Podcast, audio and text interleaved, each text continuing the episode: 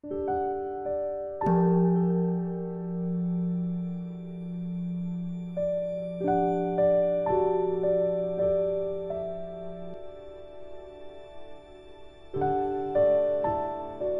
家好，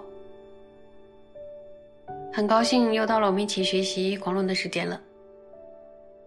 你们开心吗？开心的点是什么呢？首先，我们遇到了清净圆满的大师的教法，然后遇到了之后，我们又能升起信心，升起信心又能够随学教典，然后随学了之后又能不间断继续学，而且学完圣波塔之后还要学比波舍那。那是不是应该说很高兴又到了我们一起学习广论的时间，表达一下。好，那今天我们会学三百九十三页广论，然后第一行，然后广论校订本的部分是第一百二十四页第五行，有准备好吗？请大家和我一起看原文。总之。先应发起正式摩他，次即依比，或由粗净为相比波舍那，渐进诸道，乃至有顶；或由无我实性为相比波舍那，往去解脱或一切智之无道者，是总佛教法印所印。故任何等修于切时，皆不应。为月，是为总显依奢摩他去上道轨。总而言之，要先升起一种机制，接着呢，必须依此而透过具有粗净形象的圣观，渐次的行进于道，直到有顶，以及呢，透过具有我真实。性形象的这个圣观，它去向于解脱或者一切变质的五种道，这个就是呢总体佛陀圣教的法印所封印。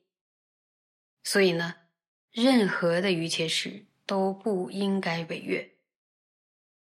这就是呢总体阐述依靠寂止而迈向更高的修道阶梯的方法。这个是很权威的见地，就是一个修行者是不可以超越的。说有的善知识形容说，就像一个总体的中线或者盖上了国王的玉印一样，它是不能动摇，因为你动摇了，就到了另一个地方，就不会达成自己的愿望。所以升起生活，它虽然有许多种不同的意义，但最主要的意义是为了什么？得定的意义到底是为了什么？是为了升起种种正德，然后为了自己的心身心很舒畅，还是什么？说最主要的是为了引发比波舍那的正德，掉脱生死。那么比波舍那有两种，第一种呢是内外道大小乘所供，就是能够。暂时降服烦恼现行粗净形象的这个比波舍那，那么第二种呢，就是只有内道佛弟子才具有的特法。注意，只有内道佛弟子才具有的特法，什么呀？毕竟断除烦恼种子，就是修习无我真实形象的比波舍那，做什么了脱生死啊？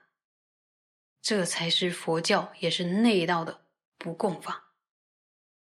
那不共法是什么？是空性，对吧？就是比波舍那。那么对于谢托来说呢？注意，对于谢托来说，如果具有粗净形象的比波舍那的话，也有帮助，但它不是必不可少的。但是修持空性的比波舍那，是不是必不可少的？那一定是。必不可少，因为如果只获得第一静虑前行的生活，他即使没有获得第一静虑的根本定，就说呃初禅根本定，那也可以透过第一静虑前行的生活，他修习什么呀？修习通达无我的比波舍那，而获得什么？而获得解脱。但是如果不了解空性，仅仅透过第一境律前行的奢摩他修习出境形象的这个比波舍那，能获得第一境律根本定，然后压服了什么粗分的欲界烦恼，然后之后呢，再透过第一境律根本定的奢摩他修习促进形象的比波舍那，进而获得第二境律根本定，然后压服粗分低境律烦恼，同样的方式辗转辗转辗转，一直修到非想非非想定，也就是什么呀？有顶定，能不能？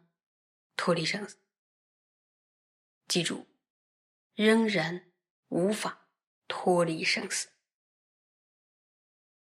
那小乘的修行者在见到位的时候所获得的果位，注意，小乘的修行者在见到见到位的时候所获得的果位，如果是四果中的初果，什么呀？预流果，然后二果，已来果。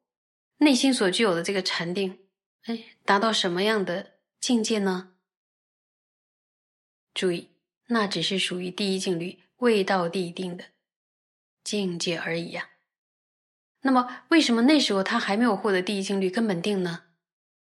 因为要获得第一境律根本定，必须要对欲界的烦恼离欲，压服粗分的欲界烦恼，这样就不会再来欲界了。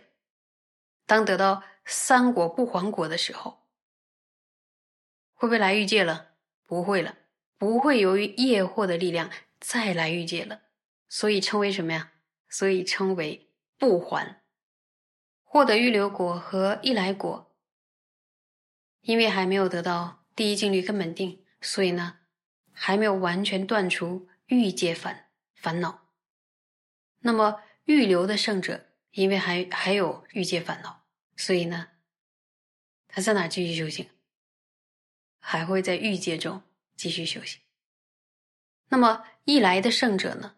因为已经对大部分的欲界烦恼怎么样了？离欲了，只需要再投生欲界一次，就能够对欲界烦恼彻底离欲，所以叫做一来。那么从小乘的角度来说，能透过低净律尽分定所设的圣摩他。来获得见到果位，所以第一境律尽分定所设的奢摩他，也就是最初获得的奢摩他，用这个奢摩他去证悟空性的力量，能让我们获得圣者的果位，有没有很神奇？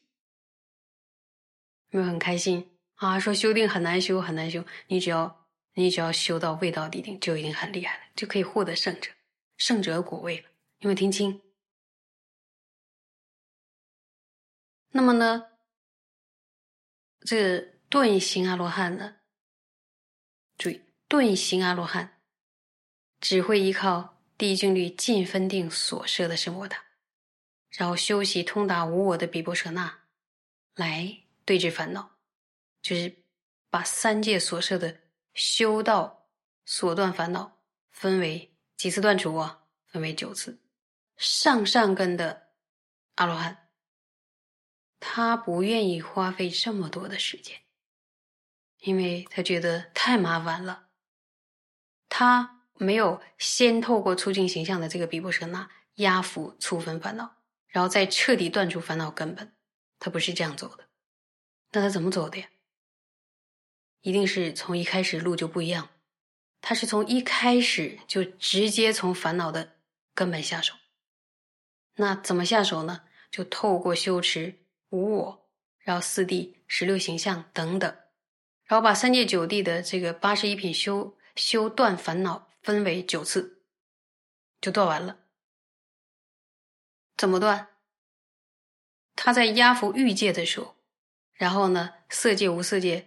它上面的第一第一品烦恼就这样顺着全断一遍，所以不需要像其他小乘行者那样，然后按着次第先压服欲界烦恼，然后压完了之后呢，再压第一境律的烦恼，然后再压服什么第二境律的烦恼，要这样依次辗转。